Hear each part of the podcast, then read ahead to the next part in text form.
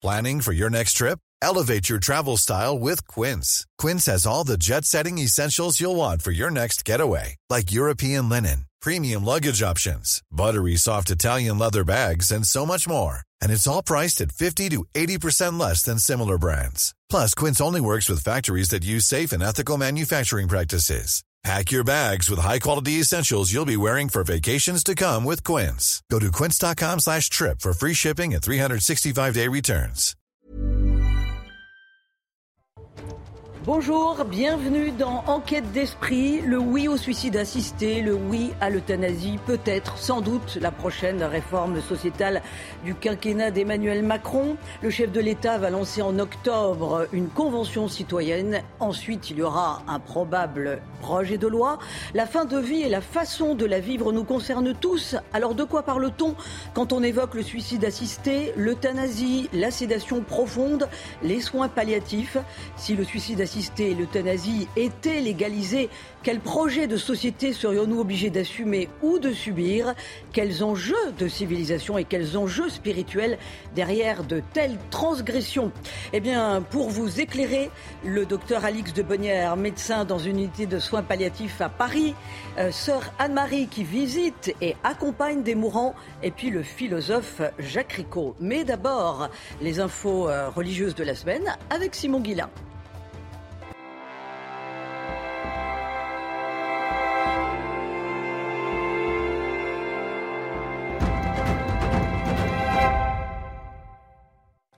Bonjour Simon, le combat continue pour euh, garder une statue de Saint-Michel que les partisans de la laïcité veulent déboulonner. Ça se passe au Sable d'Olonne. Bonjour Véronique et bonjour à tous. La justice a donc tranché. La statue de l'archange Saint-Michel au Sable d'Olonne devra bien être déboulonnée. La Cour administrative d'appel de Nantes a confirmé le jugement du tribunal. La justice a estimé qu'un emblème religieux ne devait pas se trouver sur une place publique. Et juste après cette décision, des centaines de manifestants se sont rassemblés sur place pour protester contre ce déboulonnage. Je vous propose d'écouter l'avocat euh, de la mairie des Sables d'Olonne. Euh, l'archange euh, Saint-Michel est un ange et, c'est une figure biblique. Mais c'est plus que ça. C'est aujourd'hui, qui plus est dans une société qui est largement sécularisée, c'est devenu un symbole mixte, à la fois en partie religieux et en partie profane. Et la plupart des gens euh, ne vont pas forcément voir dans, cette statue un, signe religieux. Ils y voient tout simplement la figure, une figure bienveillante, euh, et ça concerne euh, des croyants comme des non-croyants.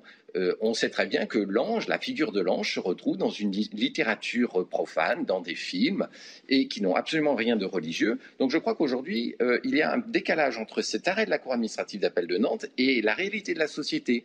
Euh, un signe n'est pas perçu de la même manière selon les époques. En 1910, tout le monde aurait vu un signe exclusivement religieux dans cette statue. Aujourd'hui, la plupart des gens n'y voient pas un signe religieux, ils y voient un signe culturel.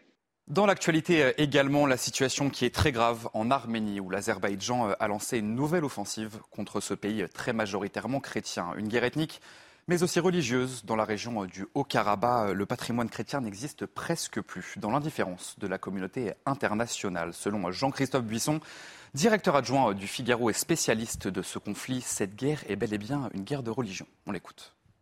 Quand on est arménien, on est chrétien. Dans la zone qui est passée sous la coupe de l'Azerbaïdjan, il n'y a aucune, euh, aucune certitude sur ce qui est resté. Les seules certitudes qu'on a, c'est par exemple la ville de Chouchi qui a été conquise euh, par les Azerbaïdjanais. La première chose qu'a fait Aliyev, c'est d'enlever les croix, c'est d'enlever les symboles, les, les, coupoles de la grande cathédrale Saint-Sauveur de Chouchi pour y construire à côté, à terme, devinez quoi, une mosquée.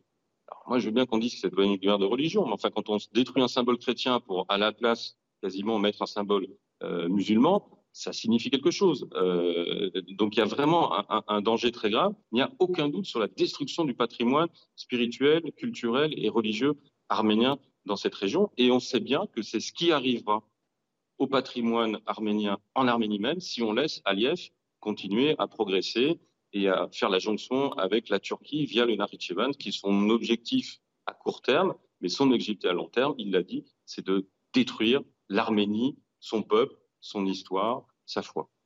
Euh, en France avec cette question. Notre-Dame de Paris va-t-elle rouvrir en 2024 comme l'avait promis Emmanuel Macron? En tout cas, Vous allez voir que sur place, les travaux avancent. Michel Chevalet et Nicolas Winkler se sont rendus euh, sur place à l'occasion de la 39e édition des Journées européennes du patrimoine. Le récit est signé Marine Sabourin. Regardez. Pour Notre-Dame de Paris, c'est officiellement l'heure de la reconstruction. Flèches, voûtes et charpentes. Pour l'occasion, tous les corps de métier sont présents afin de valoriser les savoir-faire français. Un des objectifs du chantier, rebâtir une flèche identique à celle de Viollet-le-Duc. On a des compagnons, on a des gâcheurs, on a des gens très, euh, très techniques et très, très puristes. Donc c'est des choses qu'on fait tous les jours. Forcément, là, c'est très particulier, c'est très haut, c'est des grosses sections de pièces de charpente. Euh, c'est quand même euh, très, comment dire, très particulier et très complexe termes de, taille, d'assemblage. Artisans d'art, compagnons, architectes et archéologues ont été sélectionnés pour leur capacité à faire renaître la cathédrale d'autrefois, vieille de bientôt 900 ans. Certaines parties qui ont été taillées à, la 5 axes, à la machine, et d'autres qui ont été faites à la main. On sait faire euh, une croisée d'ogives, un arrêtier, des voûtins, on sait les monter et on sait les bâtir. Les travaux de Notre-Dame doivent être terminés en 2024, promesse faite par le président Emmanuel Macron le jour même de l'incendie, le 15 avril 2019.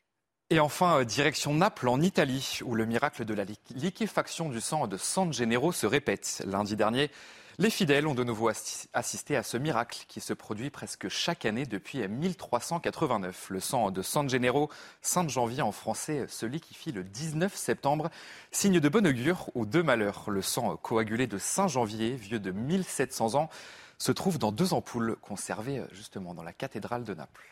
Voilà pour l'essentiel de l'actualité euh, cette semaine. C'est à vous, euh, Véronique, pour la suite d'Enquête d'Esprit. Merci Simon. Le oui au suicide assisté, une porte entr'ouverte sur l'euthanasie, ce n'est plus de la science-fiction en France, hein. c'est éventuellement ce qui nous attend après l'avis du comité consultatif national d'éthique. Ce sont des enjeux majeurs qui sont sur la table, tant au niveau civilisationnel que spirituel. Alors euh, j'accueille dans Quête d'Esprit le docteur Alix de Bonnière. Bonjour docteur. Bonjour Véronique. Vous êtes euh, chef de service à l'hôpital Jean Jaurès dans le 19e arrondissement à Paris. Vous êtes évidemment surtout chef de service d'une unité de de soins palliatifs et vous êtes l'auteur de deux ouvrages remarqués, La fin de vie apaisée chez Pierre Tecky éditeur et Consentir à mourir aux éditions du Toucan. J'accueille aussi sœur Anne-Marie. Bonjour sœur Anne-Marie. Vous faites partie de l'ordre des Xavier. On va dire que ce sont des habits des jésuites. On peut présenter les choses comme ceci. Et euh, vous allez évidemment nous faire partager votre expérience parce que vous êtes bénévole au sein de la maison Jeanne Garnier, qui est très réputée dans le 15e arrondissement de Paris, pour accompagner les mourants et vous visiter les mourants une fois par semaine. Hein. Et puis euh, Jacques Ricot, vous, vous êtes aussi euh, un philosophe, mais vous êtes euh, j'oserais presque dire surtout, puisque c'est pour cela que nous vous avons invité, euh, quelqu'un qui formait euh, les gens spirituellement, philosophiquement à la question des soins palliatifs. Et vous êtes aussi l'auteur d'un ouvrage remarqué, Penser la fin de vie aux éditions IG. Vous avez aussi préfacé, ça c'est très intéressant, on en parlera bien entendu, Euthanasie, l'envers du décor aux éditions Moll. C'est un livre qui émane qui émane de l'expérience de soignants belges qui sont confrontés à l'euthanasie et l'enfer du décor n'est pas très réjouissant. Alors disons les choses, vous êtes tous opposés à l'avis du comité consultatif national d'éthique qui, il y a quelques jours, a rendu euh, un avis prenant à la fois le développement des soins palliatifs et en même temps autorisant le suicide assisté. Euh, pas un oui très affirmé pour l'euthanasie, mais en même temps, il encourage le recours à la sédation profonde. Alors avant de parler des enjeux civilisationnels et spirituels, euh, si on met le sujet sur la table, c'est parce qu'il y a un interdit fondamental dans notre société, une transgression ultime, c'est celle de Tu ne tueras point, qui est issue du décalogue, les tables de la loi de Moïse quand il descend du Sinaï. Donc euh, c'est une loi divine, si j'ose dire. Et on va s'arrêter donc sur ce que disent toutes les religions sur euh, cet interdit qui est donc en passe d'être transgressé. Le détail donc avec Simon Guillain.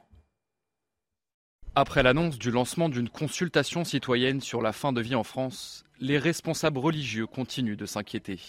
Dans l'avion du retour du Kazakhstan, le pape François s'est exprimé à ce sujet. Tuer, ce n'est pas humain. Si tu tues avec des motivations, tu finiras par tuer de nouveau. Ce n'est pas humain. Tuer, laissons cela aux bêtes. Les évêques de France ont eux aussi très vite réagi. Ils estiment qu'il vaut mieux privilégier les soins palliatifs.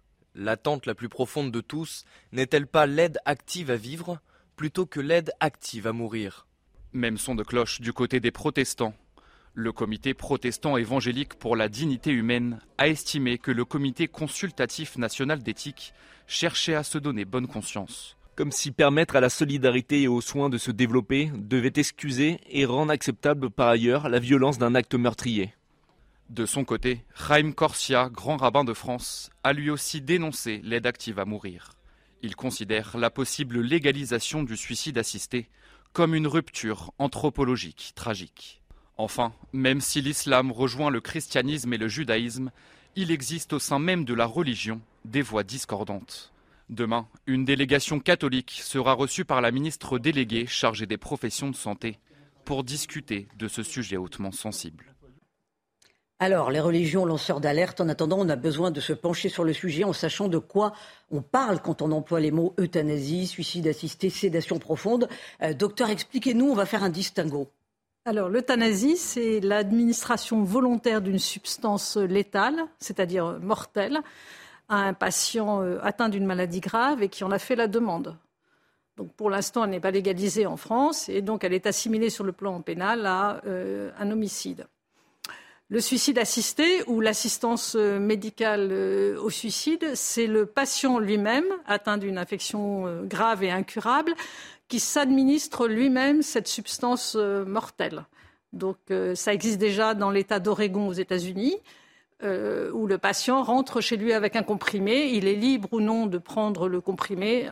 Les statistiques montrent que 60% des patients le prennent et que 40% ne passent pas à l'acte. C'est aussi de cours en Suisse. Voilà. Et la sédation profonde alors? Alors la sédation, la sédation, c'est l'administration continue d'une substance un patient euh, pour lui faire perdre sa vigilance jusqu'à la perte de conscience et pour lui éviter de ressentir un symptôme insupportable. C'est en principe un acte qui est réversible, c'est-à-dire qu'on arrête l'injection du médicament et le patient va se réveiller. Il y a plusieurs types de sédation. En fait, la sédation, c'est un coma artificiel. C'est ce qu'on appelait autrefois le coma artificiel.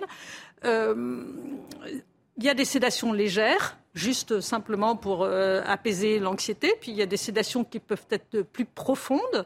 Il y a des sédations temporaires, c'est-à-dire que les médecins décident de sédater le patient le temps que ce symptôme aigu euh, se passe. Et puis depuis la loi de 2016, la loi Claes-Neoletti, il y a un droit à ce qu'on appelle la sédation profonde et continue maintenue jusqu'au décès.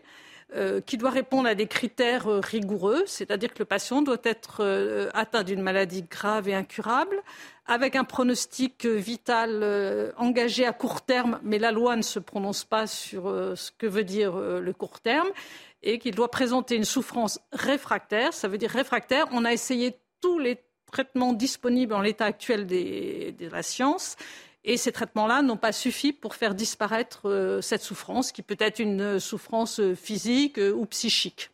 Alors la loi Clé-Leonetti permet pour l'instant de de gérer quand ça devient finalement ingérable, hein, disons les choses, parce que quand on parle d'euthanasie ou de suicide assisté, ce sont des gens euh, qui sont au bout du bout du bout de leur vie. Donc même les enjeux que nous allons détailler euh, sur ce plateau ne sont pas forcément faciles à appréhender de la part de malades en fin de vie. Hein, même la question de la spiritualité et de la religion, tout cela relève même parfois d'un grand mystère. Hein. Euh, sœur Anne-Marie, vous vous accompagnez justement des mourants.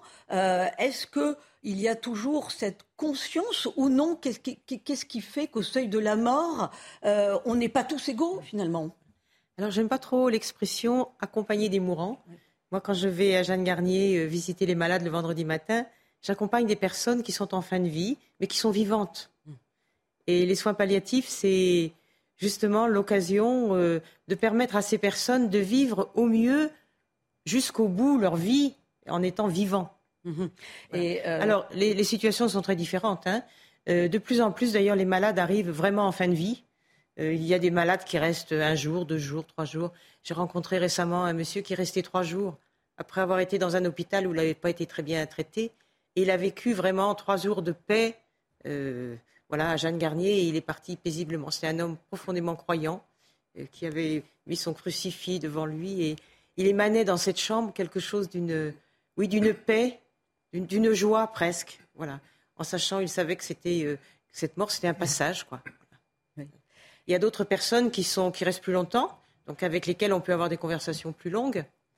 Et puis, euh, il m'arrive très souvent de faire euh, ce qu'on appelle des présences silencieuses. Voilà, quelqu'un Même si la personne n'est pas euh, en sédation, elle peut être aussi dans un coma euh, tout à fait naturel, plus très consciente, et en même temps, on ne sait pas quel est le degré de conscience. Et de rester auprès de ces personnes, parce que, voilà, dans l'association AIM, accompagnée ici et maintenant à Jeanne Garnier, ce que nous offrons, en fait, c'est une présence auprès des patients qu'ils désirent. Hein. Certains ne veulent pas de bénévoles, donc on n'y va pas. une présence, une écoute, une écoute du silence aussi souvent. Voilà. Et voilà, jusqu'au Il faut pas, enfin d'ailleurs on va en parler, hein, mais effectivement le, les soins palliatifs et, ces, derniers instants peuvent être des moments de grâce. Hein. c'est ça qu'on va essayer de faire passer comme message finalement dans Enquête d'esprit pour montrer que voilà l'euthanasie et le suicide assisté c'est une culture de mort. Et d'ailleurs euh, Jacques Ricot euh, à ce sujet, le rabbin, le grand rabbin de France, Raïm Corsia, euh, parle d'une rupture anthropologique tragique. Expliquez-nous pourquoi on n'est plus une civilisation si on transgresse de tels interdits. Je crois qu'il n'y a pas que les religions à s'en soucier. Je crois que tous les grands juristes s'en soucient également. L'expression que vous venez d'utiliser, rupture anthropologique, elle a été utilisée au Parlement par un communiste. Elle a été utilisée aussi, à sa façon, par Robert Badinter, grand monsieur, me semble-t-il, du droit. Robert Badinter, très farouchement opposé à la légalisation de l'euthanasie. J'ai eu la possibilité d'être auditionné au Parlement à plusieurs reprises, en particulier quand il s'est agi en 2008 d'évaluer la loi dite Leonetti. Badinter, qui a préfacé le livre de Leonetti, Badinter, homme de gauche, qui préface le livre d'un homme de droite, en plein accord, en pleine harmonie avec lui, disait très exactement qu'en aucune façon on ne pouvait légiférer sous le coup de situations particulières, singulières, émotionnelles, et qu'il fallait bien voir quelle était la signification de la loi. Le tu ne tueras pas, ce n'est pas simplement une loi divine, c'est une loi humaine, très importante. J'ai cité les communistes. Je crois qu'il faut rendre hommage à Michel Vaxès, aujourd'hui décédé, athée, déclaré, qui euh, justement parlait lui aussi d'une rupture civilisationnelle. Et il savait très bien que le premier coup de canif donné à la loi, eh bien, accompagnera forcément d'autres coups de canif à suivre. Il faut rendre hommage. Je rends hommage aussi au président du groupe communiste à l'Assemblée. Tout à fait, tout à fait. Mais on va, on va en parler. de le faire, mais je le fais. Moi, je rebondirai sur le fait qu'il y a une sagesse populaire qui dit lorsque les bornes sont franchies, il n'y a plus de limites. Eh bien, on va continuer la conversation juste après une pause. Restez avec nous sur CNews. Bienvenue si vous venez tout juste de nous rejoindre sur CNews dans Enquête d'esprit. La conversation continue avec le docteur Alix Debonnière, médecin dans une unité de soins palliatifs, avec euh, sœur Anne-Marie euh, qui accompagne des personnes qui sont en fin de vie au sein de la maison Jeanne Garnier à Paris, et puis Jacques Ricot, philosophe. Alors, euh, on va aborder la question, bien entendu, de la contre-argumentation de tout ce qu'on entend en ce moment, puisqu'on en fait évidemment un enjeu de société et un enjeu politique, à savoir mourir dans la dignité. Euh, finalement, choisir ma mort, c'est ma liberté, c'est ma liberté ultime. Alors vous, docteur Alix de Bonnière, qui est chef de service dans une unité de soins palliatifs, après j'écouterai le philosophe, bien entendu, on écoutera le philosophe, mais euh, spontanément, qu'est-ce que vous répondez à ces arguments? Alors je réponds que premièrement, euh, nous, les soins palliatifs, on fait tout pour que les personnes meurent dans la dignité, parce que pour nous, la dignité, elle est immanente à la personne, et que beaucoup de personnes confondent euh, dignité, perte de dignité et perte d'autonomie. C'est-à-dire que dans l'esprit de beaucoup, quelqu'un qui devient dépendant, qui a besoin des soignants ou de ses proches, il perd sa dignité. Or, pour nous, euh, la personne garde, d'abord elle est vivante, et tant qu'elle est vivante, elle garde, même après, elle garde sa dignité de façon permanente. Après, la liberté, mais la liberté pour qui? Un patient qui dit moi euh, j'ai la liberté de choisir ma mort, il l'a pas tout à fait parce que euh, l'euthanasie demande l'intervention d'un médecin, d'un pharmacien, euh, et n'est pas sans conséquence sur les soignants qui entourent un patient et sur ses proches. Ils ne sont pas voilà, sans conséquence aussi pour l'entourage. Ça reste euh, un acte d'une grande violence. Exactement, quand des soignants euh, s'occupent, accompagnent un patient et qui leur demandent l'euthanasie, nous, nous le vivons comme une violence. Heureusement, c'est très rare. Est-ce que vous diriez que c'est une demande de bien portant? C'est-à-dire qu'on a, on a ce souci de vouloir contrôler euh, sa, sa, vie et donc y compris sa mort et en faire un enjeu, mais quand tout va bien? Voilà, je vous dirais deux choses. Le psychisme est quelque chose de mouvant. C'est toujours facile de rédiger des directives anticipées en disant moi quand je serai malade je veux ci, je veux ça.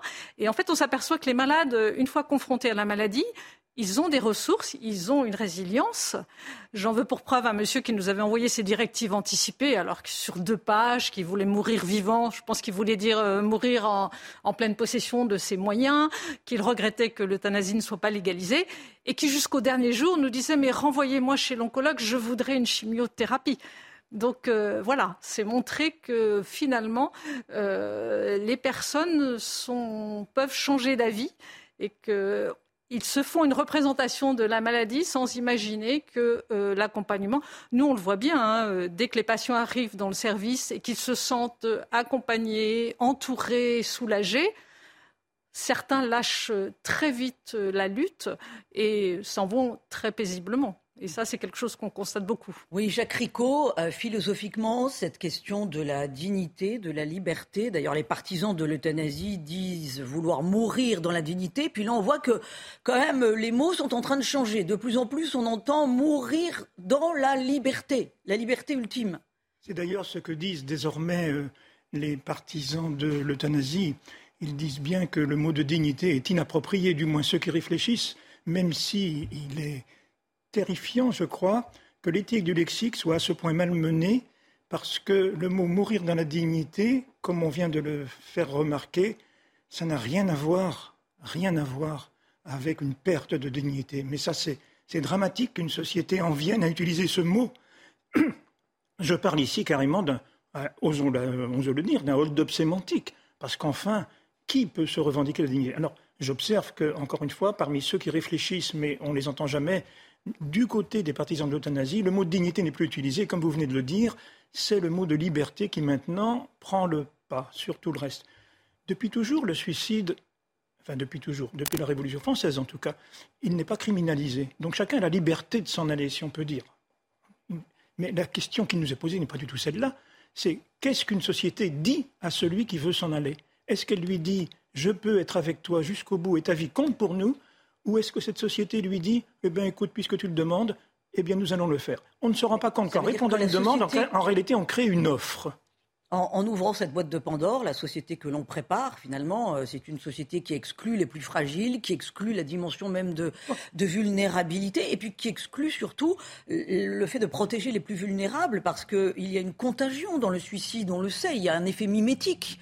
Si une société permet qu'on puisse se foutre en l'air, passez-moi l'expression, euh, des, personnes faibles peuvent se dire bah moi j'ai plus de garde-fou, j'y vais aussi. Il n'y a plus d'interdit sociétal, c'est ça? Alors c'est ce que j'ai observé moi-même, qui euh, fréquente moins les soins palliatifs que d'autres ici, mais depuis 30 ans quand même, je les accompagne de façon quasi hebdomadaire.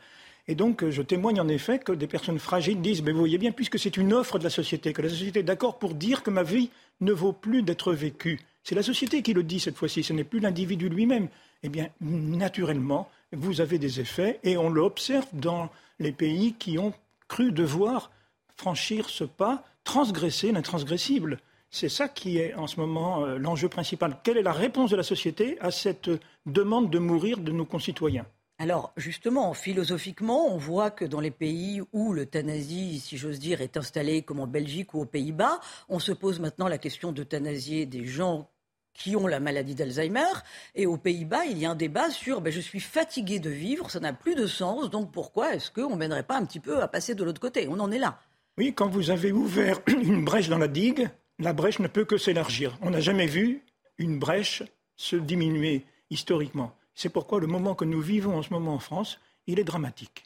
Et euh, sœur Anne-Marie, faites-nous part de, votre expérience justement d'accompagner des gens qui ont encore envie de vivre, parce qu'il y a une pulsion de vie aussi dans ces derniers instants quand on se rapproche de la mort. Alors je crois aussi que nous sommes des êtres complexes et que euh, voilà, approcher de sa mort, ça suscite en, nous et en toute personne euh, des sentiments contradictoires.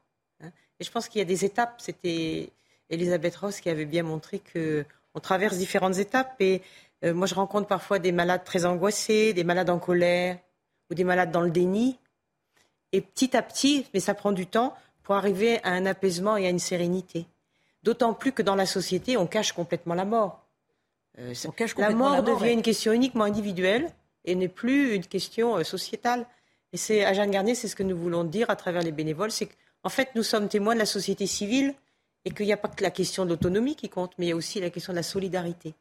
Et je pense à une dame que j'ai accompagnée récemment. Je suis restée très longtemps auprès d'elle et son, son motif, c'était je veux partir.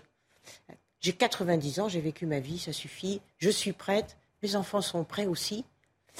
Et cette dame euh, passait d'un état un peu somnolent à un état où elle était parfois un peu confuse et perdue. Et voilà, nous avons eu une longue conversation et j'ai compris à travers ces mots qu'il y avait une espèce d'ambivalence. À la fois, elle voulait mourir parce que c'était trop long et j'entendais sa souffrance. Enfin voilà, qu'est-ce que je fais sur cette terre? Je suis l'ombre de moi-même. Euh, je ne peux plus rien faire. Donc je suis finalement dépendante des autres et à charge. Et en même temps, elle me dit ah non non mais moi je veux pas prendre de drogue. Euh, en fait, il y avait un désir de vivre aussi. Voilà. Et à la fois cette peur de, de la mort, la mort qui attire.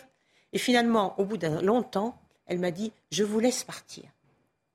Alors on va évoquer la question de, l'abandon qui demande quand même euh, une forme de préparation et de spiritualité. Mais on est dans une société où on cache la mort, mais vous, vous ne cachez pas votre croix. Et qu'est-ce qu'elle dit, votre croix, justement, dans, le, dans l'accompagnement? Alors dans l'accompagnement, euh, nous sommes une 90 bénévoles. Et voilà, nous avons tous nos, convictions. Euh, moi, je n'arrive pas obligatoirement en disant bonjour, je suis sœur Anne-Marie. Je dis je suis Anne-Marie, je suis bénévole. Euh, en tout cas, ce que je porte en moi, voilà, quand je vais visiter des malades, euh, eh bien, je, je porte en moi le Christ, j'allais dire, et j'essaye que ma manière de, me comporter avec le malade, de l'écouter, d'être proche, de tenir la main, c'est extraordinaire le toucher. Euh, voilà, cette, proximité, c'est comme si un peu, pour moi, c'est comme si Dieu s'approchait de ce malade, même si le malade ne reconnaît pas Dieu, en fait. Oui, c'est ça. C'est-à-dire que le malade n'a pas forcément la foi ou n'a pas forcément de dimension spirituelle, mais vous vous dites, j'apporte le Christ, j'apporte, j'apporte le divin, j'apporte plus d'humanité. Notre fondatrice justement disait accompagner tout cheminement qui pourra conduire vers la lumière du Christ. Parfois c'est un sourire, parfois c'est un toucher. Et il y a des malades qui vous disent merci. On a l'impression d'avoir rien fait du tout, que d'être là. Et il y a un merci extraordinaire. Et puis il y a d'autres fois, on se fait embarrer aussi, et aussi bien par le malade que par la famille, ce qui est normal aussi. Hein. Alors je vous propose d'écouter un témoignage euh, très très très fort. C'est celui de Claire Dierks, qui est belge, euh, qui souffre d'une maladie neurodégénérative. Euh, son père a été euthanasié en Belgique parce qu'il souffrait de la même maladie. Et elle, elle se raccroche à la vie. Et ces mots sont très beaux, vous allez voir, par rapport au plan de Dieu. Écoutez-la. Et je pense pas que c'est le fait de croire en Dieu qui fait que on a habité à vivre mais je pense que le fait d'avoir la foi, euh, d'autant, on est d'autant plus euh, responsable de, d'être conscient à quel point la, la vie est importante, quoi. Il ne peut pas être euh, comme ça.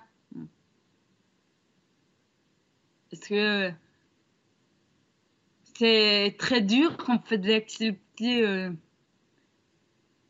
qu'on devient de plus en plus dépendant et que quotidiennement la vie est souvent un peu plus euh, différente et du coup euh, difficile que ce qu'on avait euh, projeté peut-être.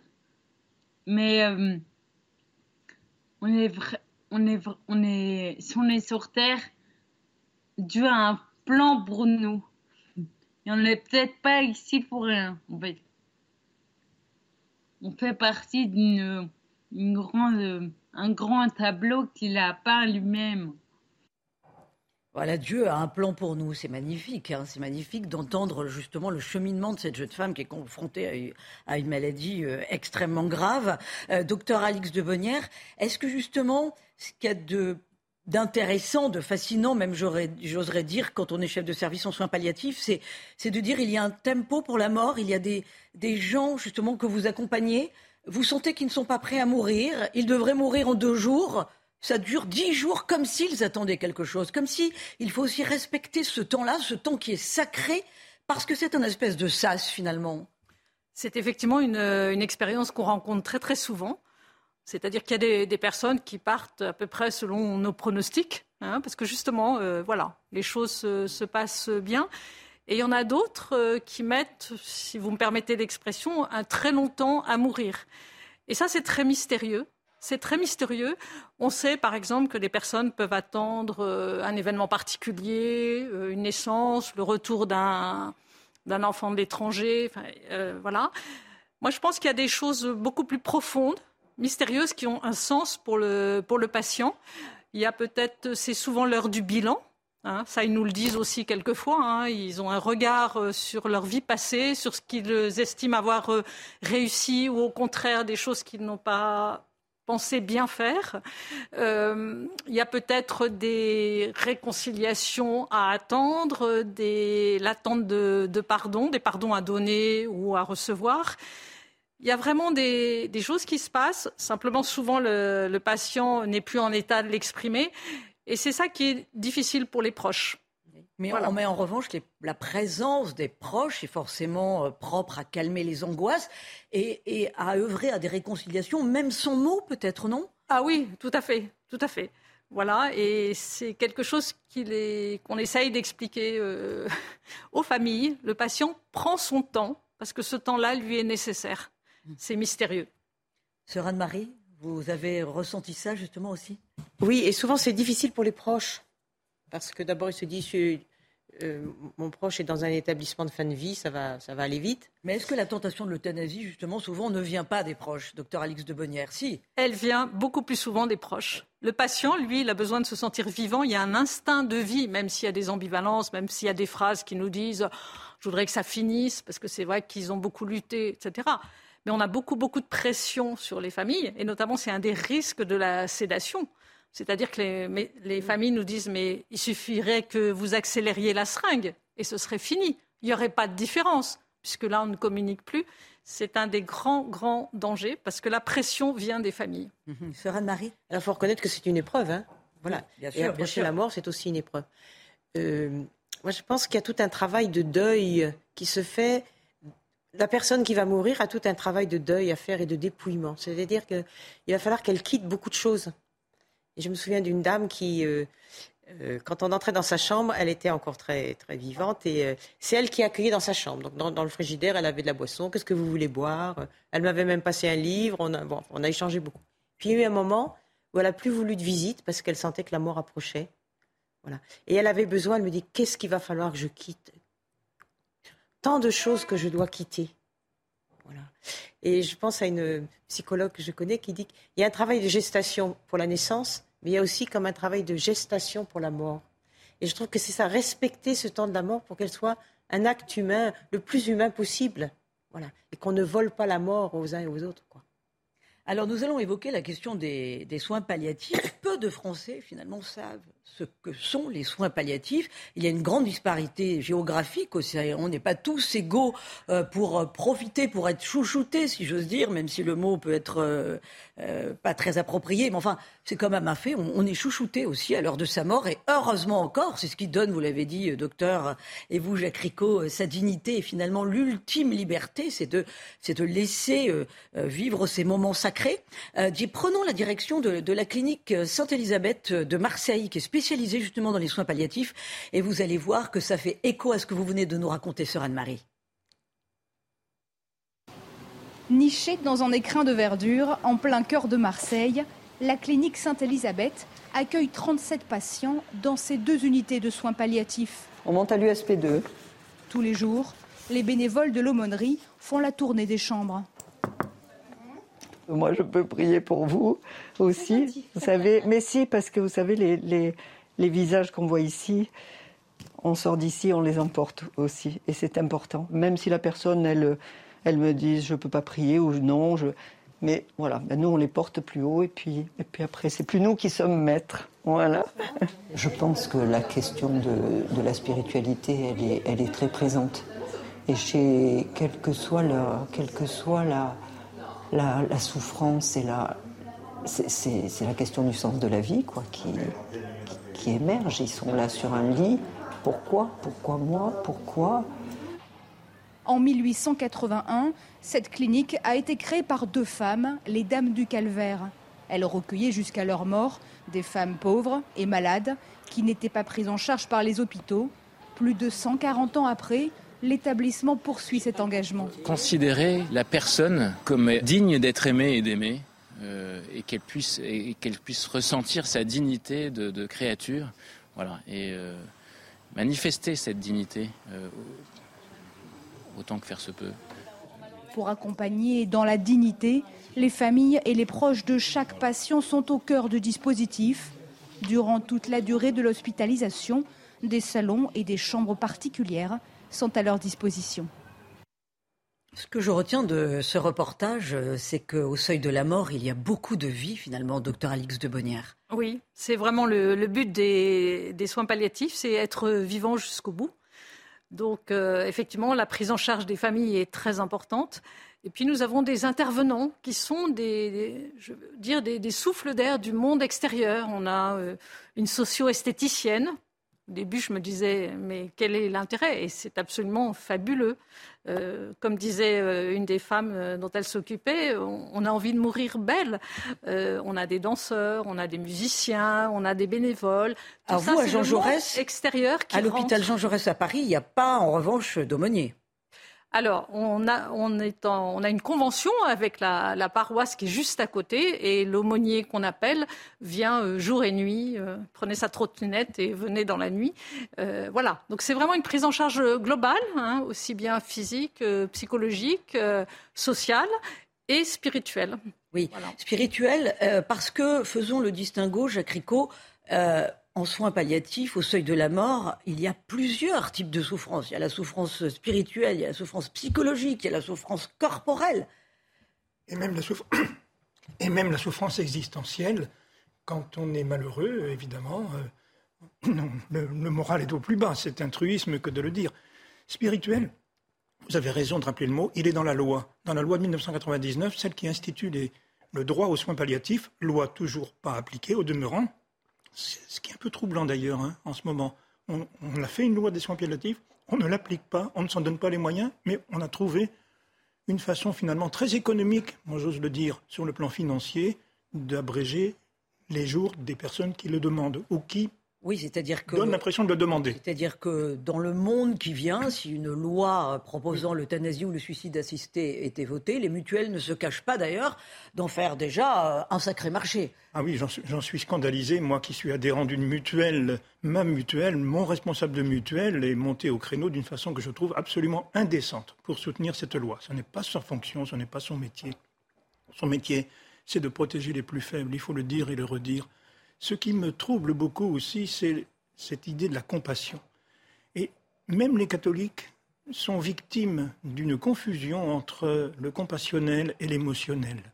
Je l'observe en Belgique, mais je l'observe aussi en France. Oui, tout à fait. Mais c'est pour ça justement qu'il faut laisser la place au spirituel. Sœur Anne-Marie, finalement, quand on accompagne comme ça, qu'on soit un aumônier, qu'on soit une religieuse comme vous l'êtes, euh, on a vu le, témoignage de, cette bénévole à la clinique Sainte-Élisabeth de Marseille. On apporte aussi de la prière. On peut être un dérivatif, c'est-à-dire que le malade en fin de vie n'est plus capable de prier. Il n'a même plus cette conscience parfois de l'au-delà, disons les choses. Mais vous, vous êtes un dérivatif et est-ce que c'est pas ça le but ultime de l'humanité finalement, apporter Dieu dans une chambre? Voilà, tout en respectant. prétentieux de dire qu'on apporte Dieu, mais bon. C'est tout en respectant très profondément euh, la spiritualité et les croyances de chacun. Parce que par exemple à la maison médicale Jeanne Garnier, nous accueillons euh, tout malade, quelles que soient ses croyances, son style de vie, euh, sa philosophie. Voilà. Mais est-ce que vous expliquez aux gens qui sont là et qui peuvent encore parler, qui peuvent, qui sont conscients euh, qu'il ne faut pas finalement se laisser voler sa fin de vie. Et finalement, par rapport à ces enjeux qu'on nous propose de culture de mort, il y a aussi une forme de résistance en apportant la foi et la prière. Alors moi, je leur explique rien du tout. Euh, je ne viens pas avec un projet, mais je commence par écouter les personnes. Et c'est à partir de l'écoute que quelque chose peut naître. Hmm. Euh, j'ai accompagné une fois un monsieur que je ne connaissais pas d'ailleurs, qui était complètement en fin de vie, et je suis restée en présence silencieuse près de lui. Je savais qu'il était juif, et il est mort pendant que j'étais là. Et du coup, moi, j'ai récité euh, le schéma Israël. Écoute, euh, Israël, le Seigneur, ton Dieu. voilà, aime-le de toute ta force, de tout ton esprit, de tout. J'ai aussi accompagné une dame euh, musulmane. Et ça, c'est un très beau moment pour moi. Une dame de 92 ans qui avait eu 12 enfants, je crois. Et quand je suis, et c'est les soignants qui m'ont demandé de rester auprès d'elle, mais il y avait une, infirmière qui était en train de lui lire une sourate. Et cette dame était musulmane, donc dans la maison médicale, on a cherché un, aide-soignant qui était musulman, qui est arrivé. C'était au moment du Covid, donc on n'avait pas le droit de toucher les gens. Et dans la prière musulmane, il faut prendre le doigt de la personne. Donc cet aide-soignant a demandé à l'infirmière s'il pouvait toucher la personne. Il a récité une prière que je n'ai pas comprise puisqu'elle était en arabe. Euh, et ensuite, il a pris la main de la dame. Et cette dame est morte d'une manière apaisée. C'était extraordinaire. Et j'ai senti combien, euh, voilà, nous sommes tous concernés. C'est vraiment une communauté de soins qui respecte chacun dans ses convictions.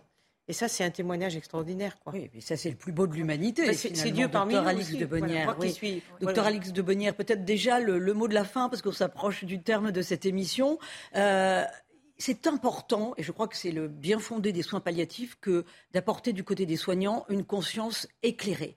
Euh, en plus, vous avez fait le serment d'Hippocrate, c'est-à-dire vous n'êtes pas là pour donner la mort, mais pour soigner et conserver la vie.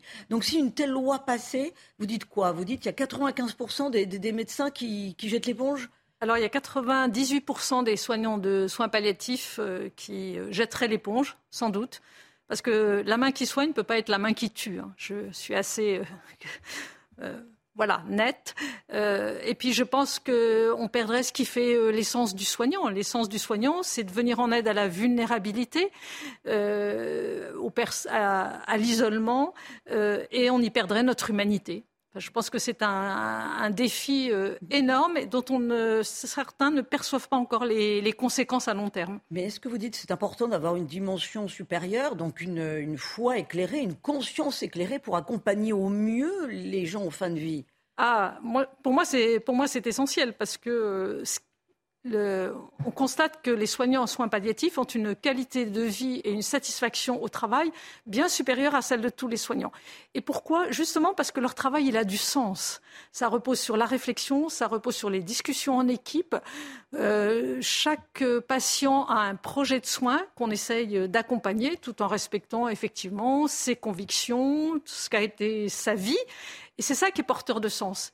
Et il y a beaucoup moins, paradoxalement, alors qu'on est confronté à la mort, mais tous les jours, il y a beaucoup moins d'épuisement chez les soignants de soins palliatifs que dans les autres services. Oui. Jacques Ricot, juste un petit mot. La mort fait partie de la vie, il ne faut pas l'oublier quand même. Bien entendu, le mot de spirituel figurant dans le texte de la loi. Les soins palliatifs sont aussi des soins spirituels. Et moi, j'aime à citer de façon parfaitement laïque et philosophique cette très belle prière de Salomon à son Dieu. Donne-moi un cœur intelligent et je souligne intelligent parce que c'est ce qu'on oublie toujours. Donne-moi un cœur intelligent afin que je discerne le bien et le mal. Sœur Anne-Marie, pour rebondir Belle prière pour. Il pour, n'y euh, a rien d'autre à dire finalement. Voilà. Euh, j'ai oublié d'y dire tout à l'heure que dans la maison médicale Jeannette, il y a une aumônerie. Oui, tout et à fait. que beaucoup de gens font appel à cette aumônerie. Nous avons aussi une magnifique chapelle. Et avec un grand Christ, euh, les bras ouverts, qui accueille, qui accueille quand on n'est plus capable de se porter soi-même. Il entraîne dans son, dans son mouvement euh, voilà, l'humanité, j'allais dire. Merci beaucoup à tous les trois de nous avoir éclairé le mieux possible, bien entendu, sur ces enjeux de civilisation et sur ces enjeux spirituels hein, liés à ce qui nous attend si on ouvre la boîte de Pandore de l'euthanasie et du suicide assisté. Euh, merci, docteur Alix de Bonnière. Je rappelle vos deux ouvrages, La fin de vie apaisée chez Pierre Tequi, éditeur, et Consentir à mourir aux éditions du Toucan. Merci à Jacques Ricot, euh, philosophe et auteur de Penser la fin de vie aux éditions IG. Et puis merci, bien entendu, pour votre très très beau euh, témoignage sœur Anne-Marie. Euh, je rappelle que France catholique prépare pour la semaine prochaine un numéro spécial sur l'euthanasie. En attendant, vous voyez, vous la une. Et puis en attendant, ne loupez pas, bien entendu, le numéro de cette semaine qui s'interroge sur la façon dont la culture chrétienne doit répondre au mondialisme. Je vous souhaite un très très bon dimanche. La semaine prochaine, vous retrouvez Émeric Pourbet pour euh, évoquer l'existence du diable. L'info continue en attendant sur CNews.